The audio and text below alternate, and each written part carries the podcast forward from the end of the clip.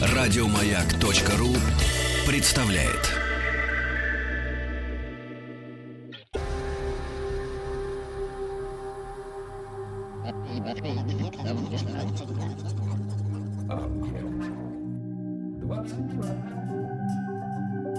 Объект 22.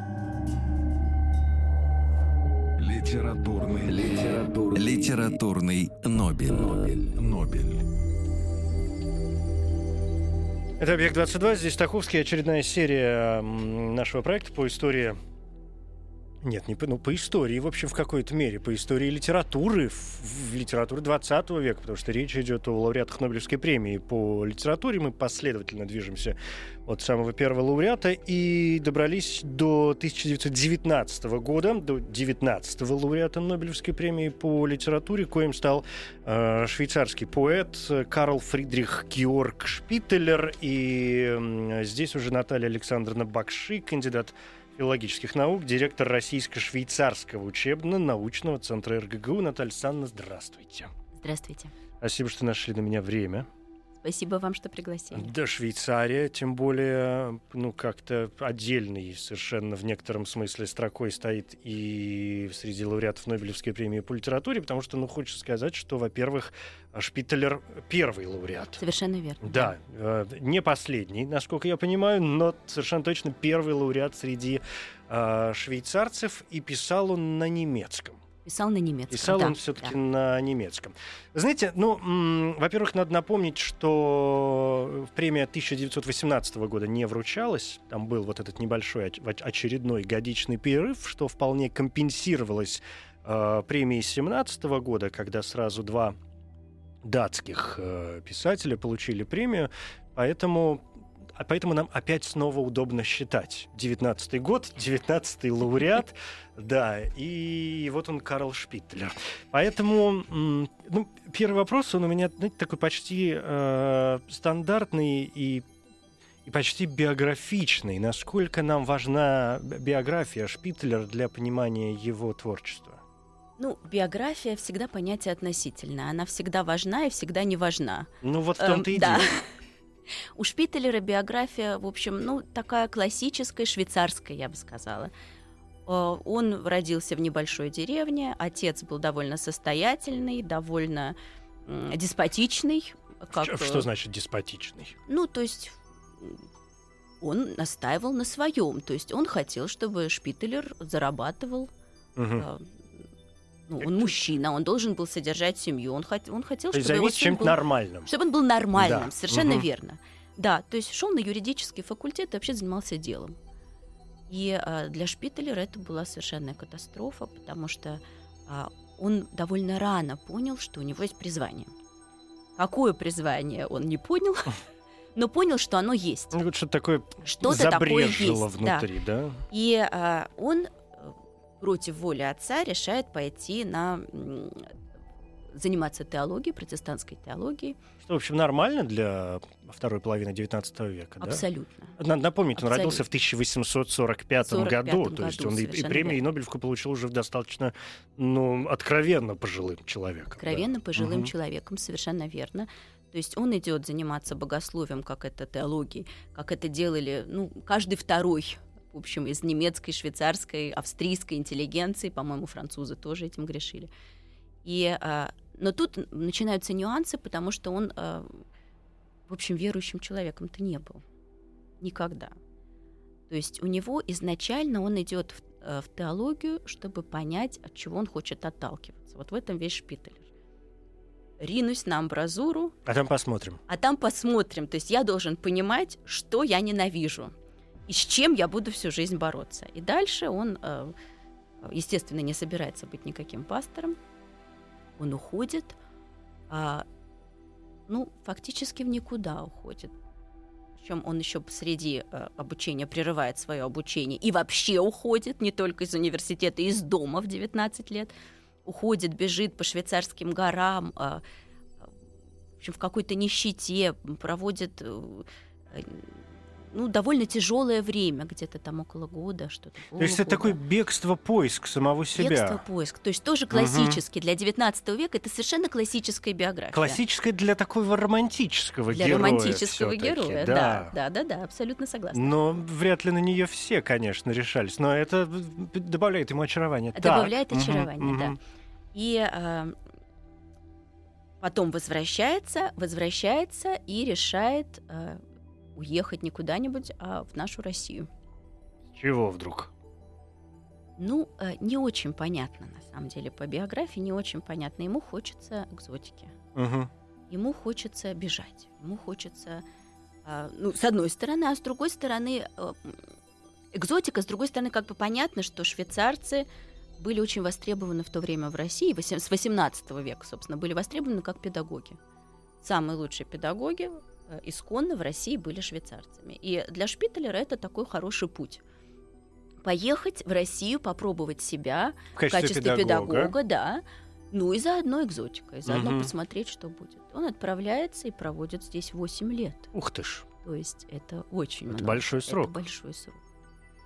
И все это, конечно, потом повлияло на его творчество, естественно. То есть у него огромное количество э, эссе, рассказов на русские темы, рассказов очень хороших. Я к ним вернусь тогда, Мгм. наверное, попозже, Мгм. закончу с биографией.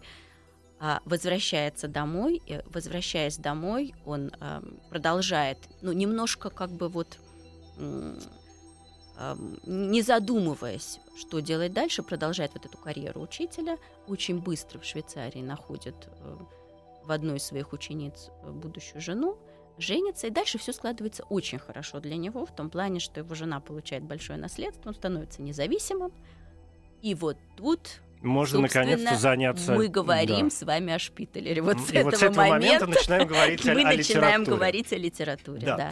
А, да, это романчиво очень все звучит, я имею в виду с точки зрения биографии, действительно. И все равно, так или иначе, Шпитлера в первую очередь мыслят, хотя вы произнесли слово, например, рассказы и истории, а, его ведь мыслят в первую очередь как все же поэта. Или, Ну, тут, или. э, Хотя у него есть, конечно, там и роман, насколько мне известно, да, и... Да, позволю себе не согласиться. Мгм. Да. А, Конечно, он известен, собственно, получил эм, Нобелевскую премию за свой эпос, даже я бы сказала, все-таки не за, ну поэзия, да, в каком-то смысле эпос. Эм, Олимпийская весна. Олимпийская весна, да, а, и, собственно, ну да, этим прославился. У него есть два очень неудачных сборника рассказов, которые он выпустил до Неудачных? этого. Неудачных. И а, вообще ам, поэзия ему давалась очень тяжело, с большим трудом. А что он писал легко, и что у него получалось хорошо, и, ам, в общем, пользовалась популярностью изначально, это как раз рассказы. А, ну, начинал он, как уже сказала, с этих русских эссе, он писал в журнал, ам, зарисовки из русской жизни, такие, в общем, довольно м, сатирические, иронические в стиле Салтыкова-Щедрина, ну, хуже Салтыкова-Щедрина. Ну, легкие, как бы, ничего для газеты большего не требовалось. А потом, а, через какое-то время, он пишет уже совсем не легкий, а замечательный совершенно рассказ а, из русской истории. Федор Карлович, а, эпизод из жизни бернского офицера про события 815 года, про восстание декабристов. И вот это совершенно замечательная история. Подождите, восстание декабристов Ой. 825 25 Да, извините, да. да. 25-й, Оговорились, конечно, бывает, да. Конечно, да, Мгм. естественно. А, совершенно замечательная история.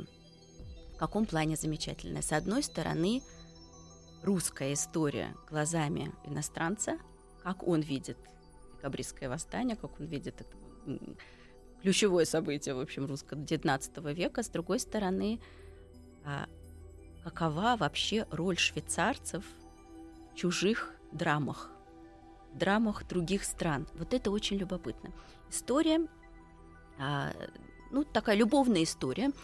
А, Бернский офицер, который попадает вот, в ситуацию декабристов, а, в круг декабристов, а он, в общем, дает присягу императору. И, как любой швейцарец, это для него свято. У швейцарцев есть, в общем, ну, большая традиция служения в других империях. И э, они очень верные. И поэтому вот для него, как для любого швейцарца, эта ситуация совершенно однозначна. Он остается на стороне императора, хотя все его друзья из другого круга.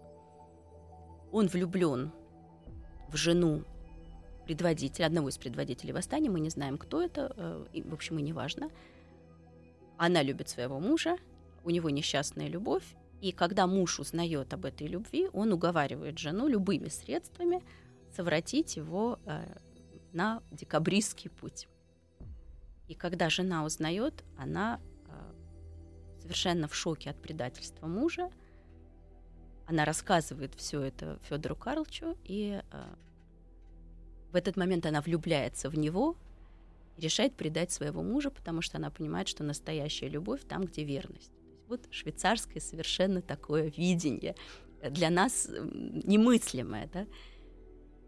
И э, он погибает.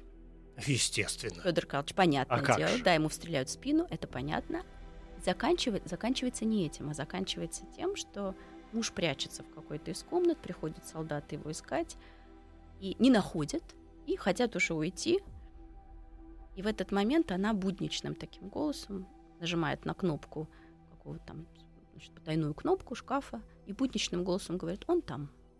И отдает мужа. И отдает его на Да. растерзание. отдает вот это действительно очень удивительный момент взгляда со стороны, потому что понятно, что и к декабристам, да и сегодня отношение исторически неоднозначное, хотя, в общем, э, все приличные историки, с которыми там, с некоторыми из них я знаком и лично, конечно, полагают, что декабристы и восстание декабристов — это действительно серьезная веха, это э, то, что часто на самом деле происходит в истории России, да, и это люди, благородные, в общем, люди, которые впервые, мы как-то говорили об этом и в эфире, но стоит повторить о том, что, что, что такое декабристы. Это люди, которые отлич...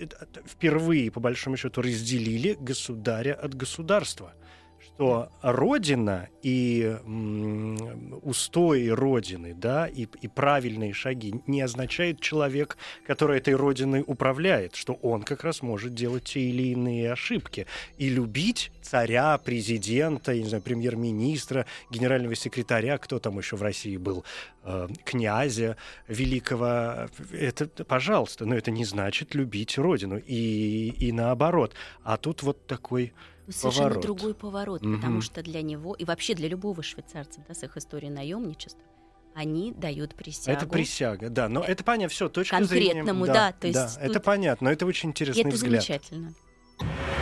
Литературный, литературный, Литературный Нобель. Нобель. Нобель. Карл Шпитлер, э, лауреат Нобелевской премии по литературе 1919 э, года. Такой в некотором смысле человек... А вот это, кстати, неудивительно, что человек со своими взглядами, учитывая и краткие биографические э, эпизоды, которые вы нам поведали. Но, тем не менее, да, неудачные рассказы, среди которых, как выясняется, есть вот эти зарисовки. И и которые перерастают во что-то более крупное. Ну, а, у него вообще он известен как бы одним своим романом. То есть из крупной а, формы у него есть один роман, последний роман, который писался параллельно с Олимпийской весной, который был закончен в 10-11 годах. Это роман «Имага». И Маго. «Имага», Мгм. да, а, в который, а, ну, в общем, в каком-то, в том или ином виде вошло вошла и русская тематика, переработанная, то есть как бы русской темы там как таковой нет, но вот эти переработанные его впечатления, зарисовки характеров, образы, э, его очень сложные э, биографические э, истории, когда он был вынужден оставить свою первую возлюбленную ради творчества, он еще тогда э, был довольно бедным человеком, ему было понятно, что либо возлюбленный и быт, либо высокое призвание. А, Вот это все вошло в роман Имага. То есть все, что накопилось за долгие что годы, но не да. нашло выхода в каких-то других э, формах, да? Сохранилось, да. может быть, в виде каких-то черновиков, набросках идей, замыслов, как-то еще можно назвать, как угодно это можно назвать. И в итоге э, получилась такая большая, большой, относительно да, большая история. Большая, серьезная история, причем это история, которая выбрала не только, собственно, шпителеровские э, эм, шпителеровскую биографию, его какие-то зарисовки, но и выбрала очень много от своего времени. А, Например, Шпителер никогда не интересовался психоанализом сознательно. Это вообще не его тема. У него... То есть это его интересовало в качестве вот такой пробы пера. А могу я? Вот они все пишут, а я могу? Он пишет зарисовку. Да, я могу. Как бы не более того. Но из этого романа родился самый знаменитый психоаналитический журнал «Имага», который Мгм. существует до сих пор, который, эм, собственно, появился, когда ученик Фрейда Ганс Сакс прочел роман «Имага» и э, был совершенно потрясен, насколько там вся психоаналитика оказалась вот э, в чистом виде. Сны, бессознательное, эм, поиски себя, рождение невроза. В общем, все темы психоаналитические, они все там оказались. А что это по стилю? Ну, это в духе чего? То есть это уже какое-то это уже модернистское э, что-то, или это классические, или романтические построения? Ну, то, вот ну, сложно с чем, сказать. с чем это можно сравнить, Вы чтобы знаете, со Шпителером, понять? да, со Шпителером вообще это вопрос, а, потому что все произведения Шпителера их очень сложно вот найти для них какую-то нишу. Что Они это такое. отдельные. Они совершенно отдельные. Он настолько стоит особняком, его невозможно вписать в модерн. Нет, это не модерн. Мгм. А, Он другой, да, вот он, он пробует, он, он видит, что происходит вокруг него, да, женская тематика там, то есть и мага это, это и э, возлюбленная, и, собственно, душа. То есть вот эта женская тема, которая, вообще тема полов, которая была очень важна для начала. Ну, имагу все-таки такой биологический термин, да. И биологический термин, да, и, э, и мага как вот это вот, как женское начало для него, то есть образ, ну, образ женский, Мгм. а, первообраз, но опять-таки в Да. женском виде. Аня, его хорошо переводили на русский? Есть какая-то информация об этом? Ну, потому что даже пребывая 8 лет в России, я думаю, он как-то справился, наверное, Да. приблизительно с языком, но писал это все равно на немецком. Писал он однозначно А, по-немецки, и- и конечно, интересно, да. каково его, каково было к нему отношение именно э, в России, В России, а, раз уж такая связь образовалась. да, в России а, в него был совершенно влюблен Луначарский. А это известный факт, да. Это известный факт. Луначарский на 8 месяцев оставил все свои занятия, чтобы переводить «Олимпийскую весну». И ам, переводил, действительно сохранились фрагменты, они лежат в архиве. Как и очень многое из того, чем увлекался Луначарский, не вышло. Он в какой-то момент бросил, ну, в общем, его можно понять, 17 тысяч стихов, Ну, это очень крупное произведение, Это да. крупнейшее произведение, это сложнейшее произведение с очень сложной символикой, с очень сложной мифологией. То есть, э, ну, понятно, что не, допереводил. Но, тем не менее, это вот эм, такой самый, как бы, самый известный факт русского перевода. А вообще, э, если не брать эм, неудавшийся, то есть не вышедший, не законченный перевод Луначарского, то эм, переводился уже м, в 50 в 60-х, 70-х годах, переводился, переведен и Мага, а, в серию как раз Нобелевских лауреатов вместе с Паулем Хайзелером, Хейзе. э, Х- Мгм, Пауль Хейзе. Хейзер, Мгм. а, и, собственно, рассказы. Но Небольшие, это уже да. такое советское Всё. время, середина. Советское время, да, в советское время. А, А вот в то дореволюционное особой нет. нет. Мгм. Ну, я здесь вот что позволю себе напомнить. Действительно, известный факт, что Луначарский очень увлекался э, Шпитлером, и э, он сам в своих каких-то, ну, чуть было не сказал блогах, но в своих дневниках, да, каких-то заметках писал о том, что где-то в одно время он э, познакомился с творчеством как раз Шпитлера, Шарля Луи Филиппа, Ромена Ролана. Совершенно да. верно, да. И что Шпитлер его совершеннейшим образом каким-то по- поразил, и о том, что он встречал это имя в историях там, новейшей литературы, но никогда не мог подумать, что это настолько э, серьезно, что настолько его очарует, что он ставил его там в один ряд с э, другими величайшими умами. Как-то очень э, подозрительно, но мне хочется напомнить, мне кажется, это не лишний будет, что Луначарский э, это такой первый наш нарком просвещения в СССР, да, РСФСР тогда еще, революционный деятель, который, ну, в некотором роде приличный, в общем, человек. Приличный человек. Объект 22. Литературный, литературный, Литературный Нобель. Нобель. Нобель. Литературный Нобель — это «Объект-22», я Евгений Стаховский, и здесь э, Наталья Александровна Бакши, кандидат филологических наук, директор Российско-швейцарского учебно-научного центра РГГУ, Карл Шпителер, 19-й лауреат Нобелевской премии по литературе э, нас сегодня занимает. Э, Я, э, Наталья Александровна, вот куда вас уже хочу склонить. Хотя вот у меня есть два пункта. Сейчас я между ними долго разрывался. А, и решил, наверное, начать вот с чего. Поскольку вы вспомнили о Луначарском, то не могу не заметить, что а, от Луначарского, вспоминая вот те его да, заметки и дневники, что, что и он в том числе вскрыл вот эту проблему а, Олимпийской весны и раннего произведения Шпитлера, я имею в виду, конечно, Прометея. Прометей и Эпиметея. Да, Прометей и Эпиметей. Мгм. Вот, с вашего позволения, давайте здесь немножко побудем, вот в этих двух э, Хорошо. ямках, да, Да, как-то их да. соединим. Да, Да. что это? Прометей и Эпиметей. Два Вопрос брата, очень хороший, да. Это, ну, во-первых, это произведение Шпителера 81 года. Скажу, почему это важно чуть-чуть попозже.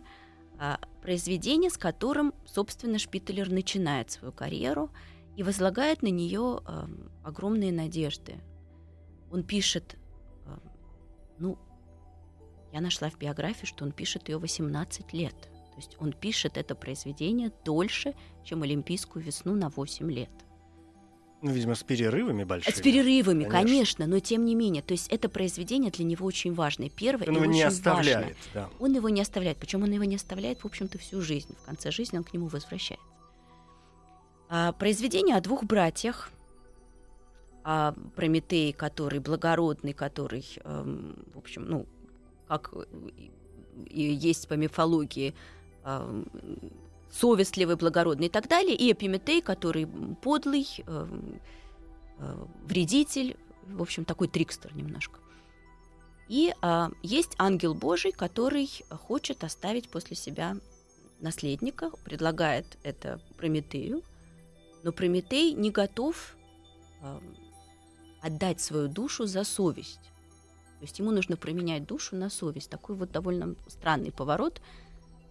А Эпиметей согласен. Причем совесть у него такая вот подленькая, оказывается. Он меняет свою душу на совесть, но совесть это подленькая. И а, становится он наследником ангела Божия, правит миром и правит так ужасно, что, в общем, мир а, приходит, а, разрушается. Мало того, что разрушается мир, еще и а, дети ангела Божия тоже погибают. Остается единственный, кто выживает из его детей, это миф. И а, дальше ангел Божий, он заболевает, заболевает очень тяжело и просит Прометея все-таки взять на себя руководство миром. Прометей отказывается, но приходит на помощь. Спасает этот мир, отправляет своего младшего неразумного брата каяться в болото, но в какой-то момент ему его становится жалко, и он вытаскивает его из болота, и они оба ну, примиряются. Мгм. И вот как бы на этой такой не оптимистичной, но более или менее светлой ноте э, драма, э, не драма, вернее, а поэма, поэма, поэма, конечно, заканчивается. И э, почему говорю, что важен 81 год?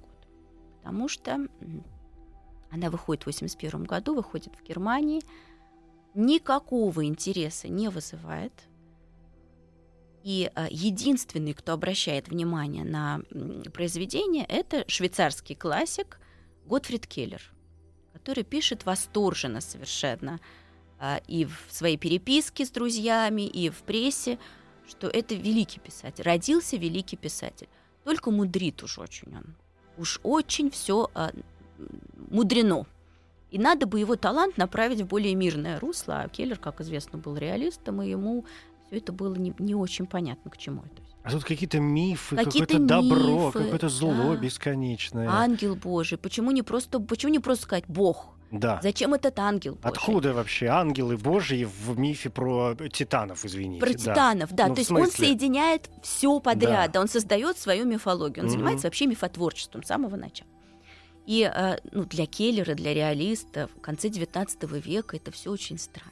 И вообще удивительно, что Келлер, будучи как бы совершенно заядлым реалистом, как он вообще заметил Шпиттелера, не очень понятно. Но тем не менее. Но как бы вот эта история, она остается в рамках Швейцарии, а, совершенно локально. И на Германию она не переходит. Дальше, через какое-то время, а, эту а, поэму и еще какие-то его наброски читает Ницше. И Ницше тоже в полном восторге. Ему очень нравится. Но это знатный мифотворец-то тоже, надо А нет, сказать. и Ницше его понимает, Да. естественно. Для Ницше-то тут все ясно.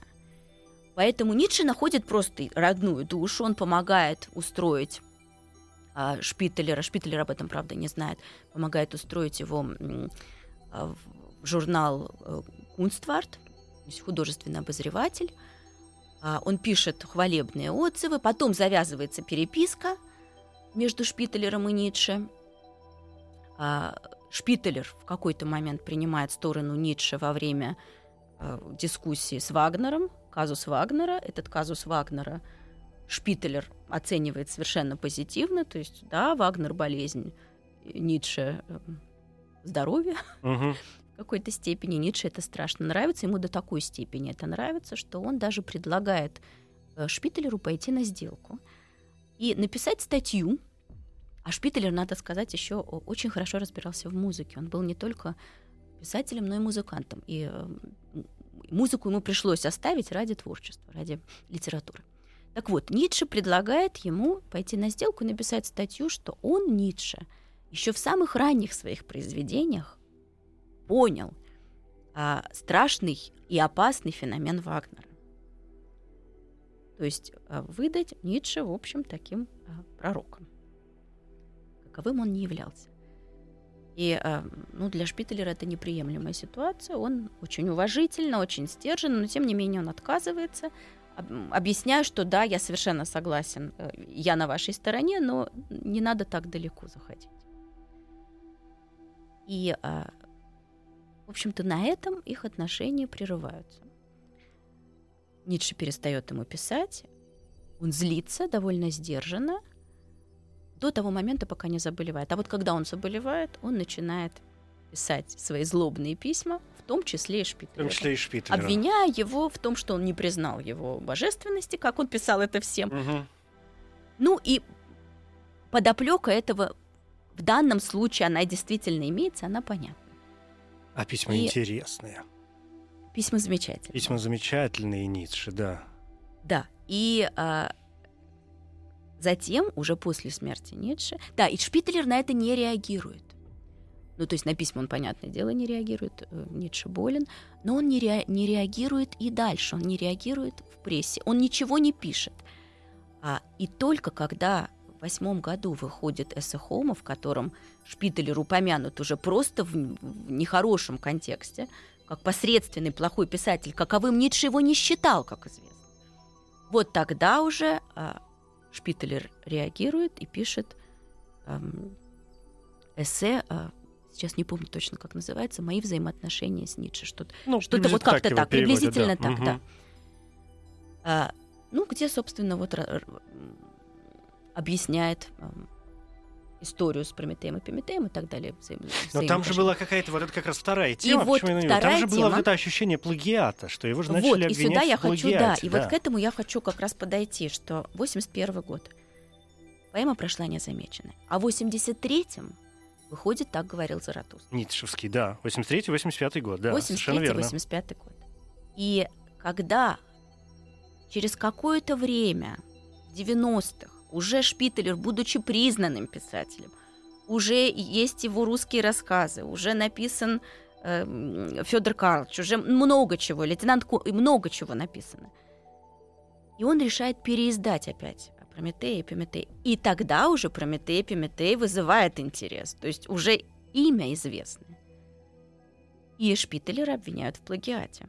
Но не, но не может быть, но первый вопрос, который здесь возникает, действительно, прошло там, окей, 20 э, лет со времен первого издания, за это время, тем более вы говорите, да, о том, что я представляю себе работу автора, который через там определенное количество лет э, решается переиздать свою достаточно раннюю работу. Ведь 81 год, а, если вышло первое издание, то Шпитлеру 36 36 лет. лет. да. Дитя, Дитя. по писательским Ну. э, меркам, да, 19 века тоже. Дитя, в общем, чего уж тут греха-то таить. И понятно, что когда ему там 50 или, или за 50 он ее переиздает, ну, ну, я больше чем уверен, что он вносит в нее поправки. Но ну, не, ну, он же не издает ее добуквенно. Он, конечно, вносит Конечно. поправки. Причем он, э, он вообще, это был стиль его работы, он все время вносил поправки. То же самое было и с весной. А Он э, в 1905 году уже стал, ну, приблизительно половину Олимпийской весны она была, была издана, пользовалась колоссальной популярностью. Ее завучивали наизусть. Весну? Девушки весну, Мгм. да. Причем, ну, представьте себе гигзаметр, это же ну, еще попробуй его заучи наизусть. То есть это был взрыв. И несмотря на то, что уже вот как бы все есть, он все равно еще пять лет дорабатывает и говорит, и пишет, я буду работать до тех пор, пока это не будет абсолютно стройное, гармоничное, единое произведение. То есть он вообще так работает, он все время дорабатывает. А, то есть и он, он- конечно, дорабатывает и Прометея, и Прометея, То естественно. есть он такой психопатичный э, перфекционист. Он абсолютный, он, да, пси- именно психопатичный Мгм. перфекционист. Конечно, он дорабатывает. Но тем не менее, он дорабатывает ее в своем русле, он дорабатывает стихи. Он, он ничего не вносит принципиально в Нельзя сказать, что была редакция 81 потом 90 Она была в поэтологическом плане. Да, он менял стихи, он там. Но как бы в- в- э, содержательно он ничего не меняет. И Ну, когда Прометей и начинается Прометей все-таки ведь э, поэтическое произведение. поэтическое А произведение. Заратустра Ницшевский это все-таки проза. проза, но... Хотя очень поэтичная А, проза. поэтичная да, очень проза, поэтичная да. проза. Ну, обвиняли даже... Не, не- поэзия, проза тут не так важно. Важен главный герой. Герой-скиталец, Мгм. герой а, одинокий, идущий за своим призванием, а, отказывающийся от всех благ мира для того, чтобы, ну, вот, поддержать свое призвание. Герой, вокруг кото- который обрастает символикой, ну, очень близкой символике э, Шпителера. И, конечно, ну, кто Ницше в 90-х годах, кто Шпителер. Тем не менее, Шпителер тоже имя, но тем не менее, Ницше — это Ницше. И а, его обвиняют, естественно, в плагиате. И вот тогда он уже пишет вот в этих своем, в своем эссе, он да, пишет мои это отношения с Ницше. «Мои да, отношения с мгм, Ницше», мгм. где он объясняет, что это плаги... если это плагиат, я согласен, но только не мой плагиат у Ницше, а плагиат Ницше у меня, это 81 Мгм. год. Я написал на два года раньше. Ну, в общем, очень спорная, конечно, история. Но да. тут история, сложно сказать. К чему, к чему сегодня приходят ученые? Но ведь часто бывает и в науке, и в культуре так, что в одно и то же время два совершенно разных человека, Да. которые даже не знакомы с собой, а просто под влиянием, под влиянием сложившихся э, каких-то временных элементов, да, под влиянием действительно эп- эп- эпохальных событий происходящих, или там технического прогресса и так далее, и так далее, вдруг приходят приблизительно к одной и той же мысли, над которой начинают работать. Видимо, это вот тот случай. Я совершенно с вами согласна, потому что Шпителер вообще был таким вот э, ухом, Мгм. как говорит Алексеевич, я ухо. Так вот, он тоже был ухом. Он очень хорошо улавливал вот эти вот колебания начала 20 века, конца 19 Конца а еще 19-го. лучше начала 20-го он Но улавливал. это уже позже, да. Ницше Чуть до по- ну 20, да, до 20 да. века не дожил. Да, но вот то, что носилось в воздухе, да, для, для него он, он это замечательно. Я почему говорю 20 века, потому что я сейчас думаю про Имага. Я сейчас даже от- немножко Ну, давай, отошла да, от Ницше и опять возвращаюсь к Имага. А, и мне в этой связи вспоминается Отто Вайнингер, австриец, ам, тоже как бы проблемы полов, да, которого Шпителер, в общем-то, ну, не читал точно, не знал, но тем не менее, то, что он описывает в Имага, это Вайнингер. Но он его не знал, ну нельзя обвинять его в плагиате, ну никак.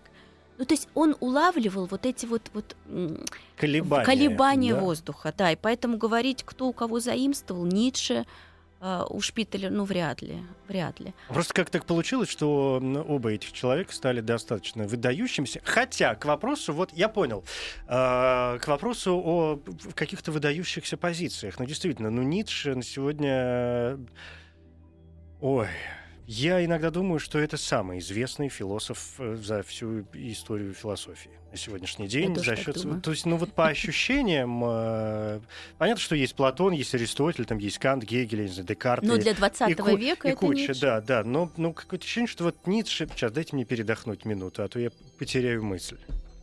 Литературный, литературный, Литературный Нобель. Нобель, Нобель. Эм, Так вот, к чему я хочу вернуться. Смотрите, э, когда я сказал, что Ницше, безусловно, там э, такое у меня ощущение, самый популярный э, философ не только уже для, даже для 20 века, а вообще, то есть с обывательской точки зрения, если выйти на улицу и сказать, ну вот кто? Мне кажется, Ницше вспомнят в первых рядах. Да. Ну, по крайней мере, он точно будет в первой пятерке. Окей, вот так давайте договоримся, да, чтобы уж совсем никого э, не обижать, не, не, апелли- не оперировать какими-то непонятными значениями. Тогда как Шпителер, Забыт и никому не известен. и вот теперь, да, и Ницше это э, и на сегодняшний день, знаете, э, есть ведь такие имена в истории человечества, которые э, абсо- их не очень много. Кстати, мы как-то с кем-то выясняли этот вопрос. Эм, Есть такие имена, которые действительно э, всеобщие и всемирны. На самом деле их не очень много, да, есть, э, понятно, что есть там, не знаю, имена американских пр- пр- президентов, там даже Джорджа Вашингтона, казалось бы, но все равно знают далеко не все. Да. Там лю- лю- людей, скажем, каких-то серьезных российских, политических, там, окей, Чайковского, но все равно знают не все, да. А, а есть вот какой-то ряд имен, которые абсолютно известны во всем мире, сто, то есть это такие стопроцентные величины. И Ницше, безусловно, одна из таких величин. Мне кажется, его знают в любой точке мира, даже если не знают ни одного его произведения. Да, Просто- безусловно. просто Ницше имя. входит в канон мировой Да, культуры да. однозначно. А вот насколько в этом смысле нехорошее слово сейчас пришло на язык, но я его произнесу, раз уж пришло. Люблю эти свободные ассоциации. Насколько Шпителер упадочен в этом отношении? В России его не знают кроме специалистов. Насколько он интересен сейчас э, в, в, в- немецкоязычных странах, в Швейцарии, в родной? Что происходит? Есть какие-то данные? Да, данные есть. А, Он не, не интересен на самом деле нигде. Ух ты. Но а, для Швейцарии Шпителер абсолютная часть швейцарской истории, очень важная. А швейцарцев ам, очень развито историческое сознание. Они чтят свою историю, и она для них живая. Они этой историей живут. Но известен Шпителер, как ни странно и не парадоксально, ни своим имаго, ни своей олимпийской весной. Он известен двумя страницами текста Так. а не художественно, который называется «Наша швейцарская точка зрения». Отлично. Текст, который, э, если я правильно понимаю историю, в общем, э, задержал вручение Нобелевской премии на 5 лет. Потому что вообще-то он должен был быть не номером 19, а номером 14. Ну, мог Ну, быть и четыре- раньше. С восьмой попытки он получил в итоге. Да. А, но не получил он в 14-м, а, собственно, вот из-за этой речи, которую он произносит в декабре. А, а, вообще какова ситуация была? То есть, чтобы понять вообще смысл этой речи. А, ситуация была такова, что а, Швейцария к 14 году, к началу Первой мировой войны, разделяется на два лагеря. Начинается пропаганда французской части французская, в немецкой части немецкая, и Швейцария делится. Появляется так называемый, как они очень любят говорить, Рюстиграбен. А, Дыра, проходящая посередине Швейцарии, оладушковая яма. Что такое переводе. оладушковая яма? Сейчас объясню, Да. да. плохой перевод, но не могу подобрать лучший. Рюсти — это картофельные оладьи, которые очень любят в немецкой части Швейцарии и которые не признают во французской. И вот по названию этих картофельных оладий называется яма, которая, или ров, вернее даже ров, который разделяет французскую и немецкую Швейцарию. И а, ситуация была А очень... был реальный ров? Нет, реального рва не было. А. Ров был в сознании людей. Понятно. То есть Ну, Швейцария... мало ли, может, Не-не-не-не. Черт его знает. Нет, ров был в головах. И э, Швейцария, в общем, ну, Швейцария находилась в очень тяжелой ситуации, потому что было понятно, что если вот этот а, поток пропаганды, который шел из Франции, из Германии, будет продолжать идти, то начнется просто междоусобная война. И в декабре 14-го Швейцария была на грани междуусобной войны. И тогда Шпителер, который, а, а мы об этом еще не говорили, он вообще-то, ну, фактически все свои произведения публиковал в Германии. И известен он был в Германии. В ну и вообще очередь. он немецкоязычный. И он был, ну, э, немецкоязычный, само собой, но а, немецкое пространство, немецкая культура, немецкая литература, немецкие издательства, журнал. То есть это была его родина. Он был, ну, как бы немец, да близок к Германии. Шпителер, рискуя вот этим всем, рискуя своей карьерой, своими друзьями, своими связями, рискуя всем, а, произносит, и аполитичный Шпителер еще к тому же, произносит речь, наша швейцарская точка зрения говорит о том, что мы а, обязаны защищать свою страну. Мы только зрители в этом театре. Не забывайте, дорогие мои, а, они нам соседи. Вам кажется, что это ваши родственники. Вы франкоязычные, думаете, что французы ваши родственники. Мы, немецкоязычные, думаем, что немцы. Это не так. Мы соседи. А родственники, вы франкоязычные, и мы немецкоязычные. Мы швейцарцы, мы родственники, они соседи. Давайте не путать. И мы обязаны духовно защищать свое отечество. Вот эта знаменитая его фраза, наша духовная защита Родины. А, ну вот она ему стоила пяти лет без Нобелевской премии, ну, как потому минимум. что Но, как а, минимум. А, а отношения в обществе, не знаю, в каких-то да. кругах в, в общественных, Отношения что произошло? на утро изменилось. То есть он проснулся врагом Германии. Для него закрылись издательства, э, к нему перестали, о нем перестали писать, им перестали интересоваться. Германия моментально прекращает всякие контакты. Потому что, в общем, стало сразу понятно, Шпителер уже был такой ну, общественной фигурой, и такая речь, она не могла пройти незаметно Ну, для. Швейцарии.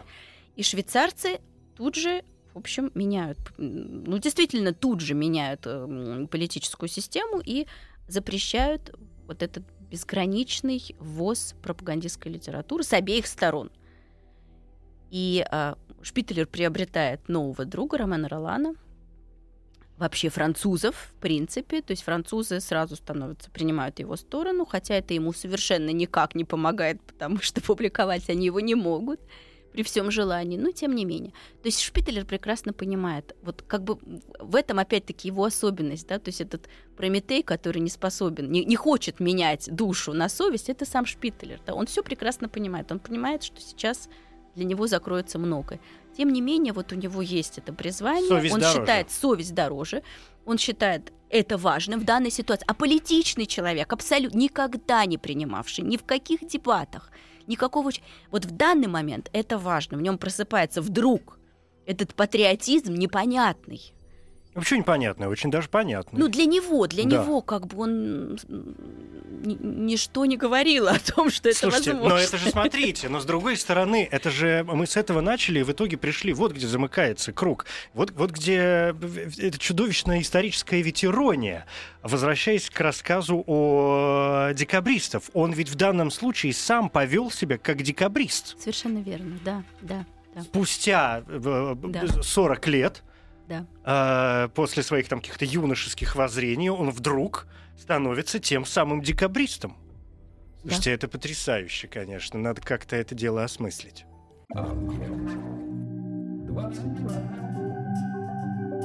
Объект 22. Литературный, литературный, Литературный Нобель. Нобель, Нобель. Ну уж нет, Шпитлера я просто так не отпущу, учитывая, что информации о нем э, удивительно мало. И раз уж выпала такая шокирующая удача, надо как-то за нее, конечно, хвататься. Здесь это объект 22, м, литературный Нобель, я Евгений Стаховский, здесь Наталья Александровна Бакши, э, директор Российско-швейцарского учебно-научного центра РГГУ, и Карл Шпитлер, 19-й лауреат Нобелевской премии, нас сегодня занимает. А, Человек, как мы выяснили, о котором действительно сегодня известно крайне мало, причем ну, не только у нас, там, людей, которые говорят на русском языке в данный момент, но и, и в Германии, и в Швейцарии, и во Франции, что он как-то, ну, не то чтобы позабыт, но ну, ну почти позабыт. Ну окей, я понял вот эту позицию, скажем, там столетней давности, да, со времен Первой мировой войны, вот это его э, программное практически, двухстраничное Да.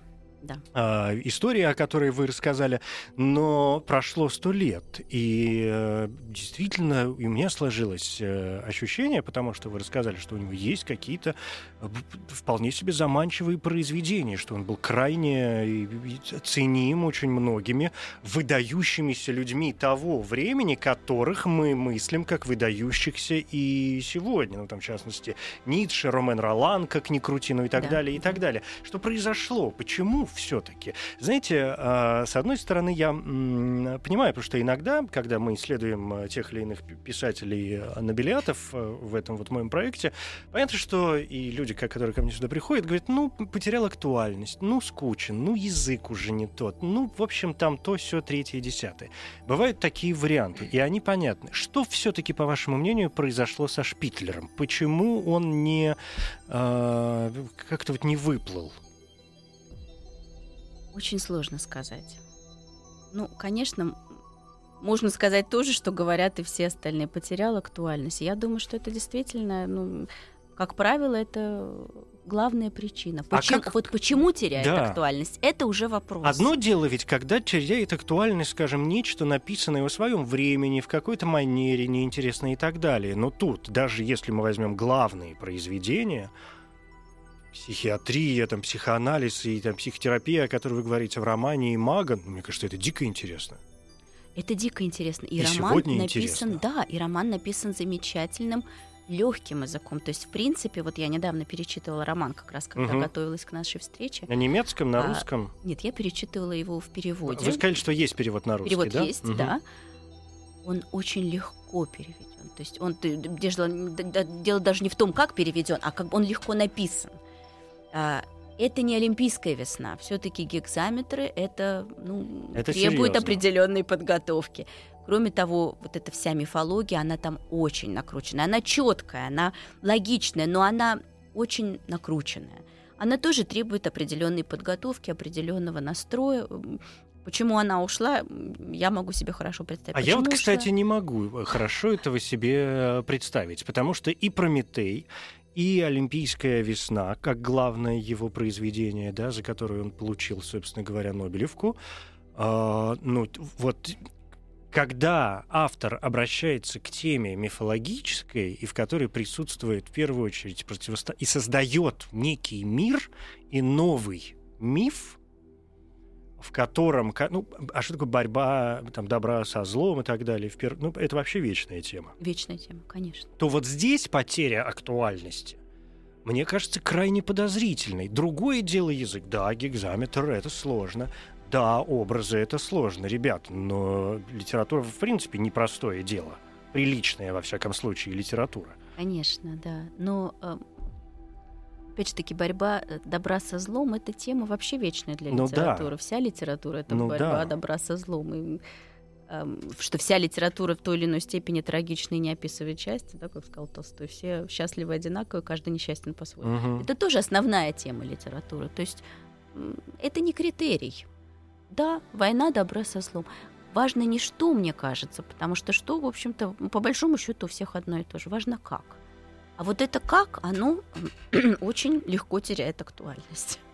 И у Шпитлера И я думаю, что у да? Шпителера это как раз, ну, почему у Ницше о том же и та же мифологии оно не теряет, а у, у Шпителера теря- теряет. У меня нет ответа на У этот меня вопрос, потому ответа, что да. Заратустру я, естественно, читал раз Да. в 16 в своей жизни, а Олимпийскую весну ну, почти не привелось, да, за Да. редкими исключениями, просто чтобы понять там несколько строк, как это было а, написано. Я хочу отнять у вас последние какие-то пять минут, чтобы мы, в конце концов, э, поняли, что, что есть Олимпийская весна, что это за произведение, с какого перепугу вдруг, и почему именно за нее, почему она была так оценена.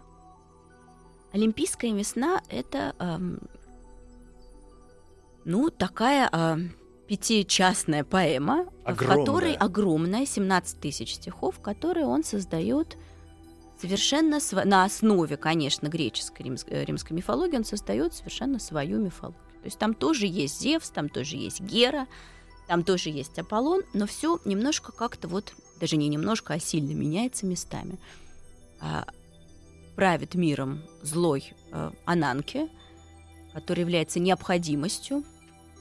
И а, этот Ананки решает, что наступило время поменять богов. Уж очень они все устарели, надо какое-то новое поколение. И а, рождается это новое поколение богов, которые должны из Нижнего мира а, подняться наверх, на Олимп. И вот они а, идут на этот свой Олимп, проходят, их ждет череда различных приключений, причем у него оживает абсолютно все, оживает при этом Э, колодец, оживают цепи колодца. То есть все абсолютно приобретает какой-то символ. Нет никакой, нет вещей вообще. То есть все вещи, они все наделены душой. Все, что на своем пути встречают боги, это все одушевлено. И а, дальше происходит такая интересная история. На Олимпе сидит Гера, которая должна выйти замуж. И многие боги соревнуются за ее руку, и самый достойный это Аполлон. Но Гера, которая не, категорически не желает подчиняться мужчинам, опять-таки я вспоминаю Отто Вайнингера, выбирает самого неказистого, самого среднего, неинтересного, скучного. Выбирает Зевса, который тоже становится ее мужем, нарушив все э, договоренности, все абсолютно. Но, что интересно, когда они сходятся, выясняется, что Зевс, в общем, не так уж плох что он может управлять этим миром, он может управлять богами, и что вообще-то он прекрасно подходит Гере.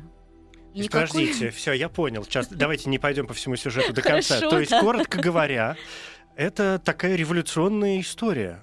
Да, и очень гуманистическая. Да, она очень гуманистическая, история. совершенно верно. Да, говорю так подробно, потому да. что тут ну, вот очень много деталей. Понятно. Поэтому да. я вас и остановил, что все, в принципе, все понятно. Низы наверх, старые боги, их надо поменять. Ну, все ясно, в общем. Гуманистическая история, совершенно верно. Но 17 тысяч стихов при этом. Да. Ну, то есть ну... на самом деле, да, если оставить сейчас, а, а, то есть очень мне хочется все-таки пойти хоть немножечко дальше, сказать, что, ну, извините, ну, чуть-чуть, что Гера, э, в итоге выясняется, что Гера простая смертная женщина, что она должна умереть. То есть и тема смерти, которая очень важна, э, и для Шпиталера важна, и для эпохи важна. Да? И как она переживает эту смерть. И смерть становится таким вот... Смерть приходит к ней в виде э, механического колеса, которое просто на своем пути... Конь, колесо-конь. И конь вместо ног у него колеса, которые на своем пути просто все живое сметает. А, и эту Геру тоже. То есть боги, которые не боги, которые на самом деле тоже смертные, все смертное, и нет ничего вечного. И э, остается очень хрупкая надежда в лице Геракла, который на самом деле Геракл, э, не Геракл, а Прометей, тот самый Прометей, который э, который следует своему призванию. Ради этого призвания э, вынужден от всего отказаться, вынужден и слепому служить, и глухому, и, и, и сам ослепнуть, и потерять фактически самого себя, себя найдя. А, то есть опять такой романтический Роман... герой само... да. самоотречения. Да, да, да, да. То есть романтический вот этот герой, одинокий, такой нечанец, который то ли нечанец, то ли то ли романтик, который не спасает мир, то есть не заканчивается спасениями, а который дает хрупкую надежду на то, что у этого мира есть шанс быть спасенным, несмотря на то, что правит им необходимость. И вот да? здесь как раз рождается какой-то очередной гуманизм. Ну, все, да, теперь все. Совершенно по... верно. Но... То есть он получил Нобелевскую премию за гуманизм. Я, ну, как, ну, что вообще сказано, да, в э, завещании Нобеля, что все-таки величайшие гуманистические произведения авторы должны быть э, награждены.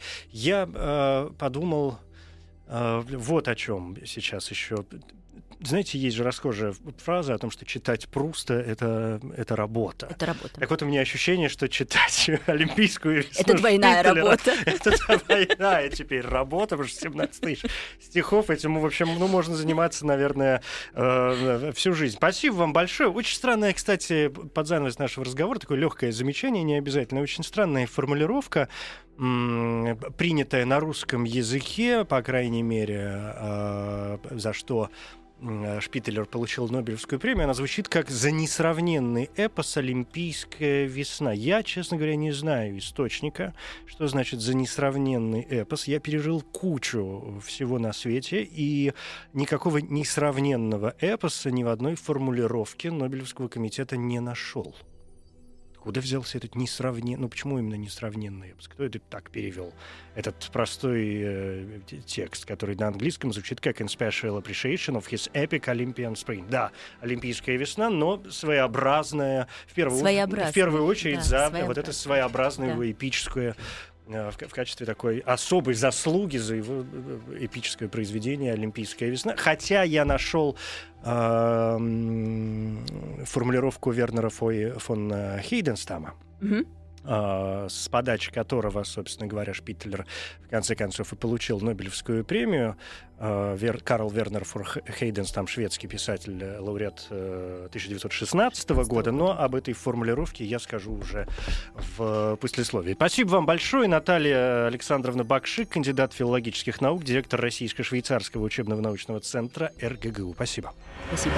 Литературный, литературный, литературный Нобель. Нобель. Нобель.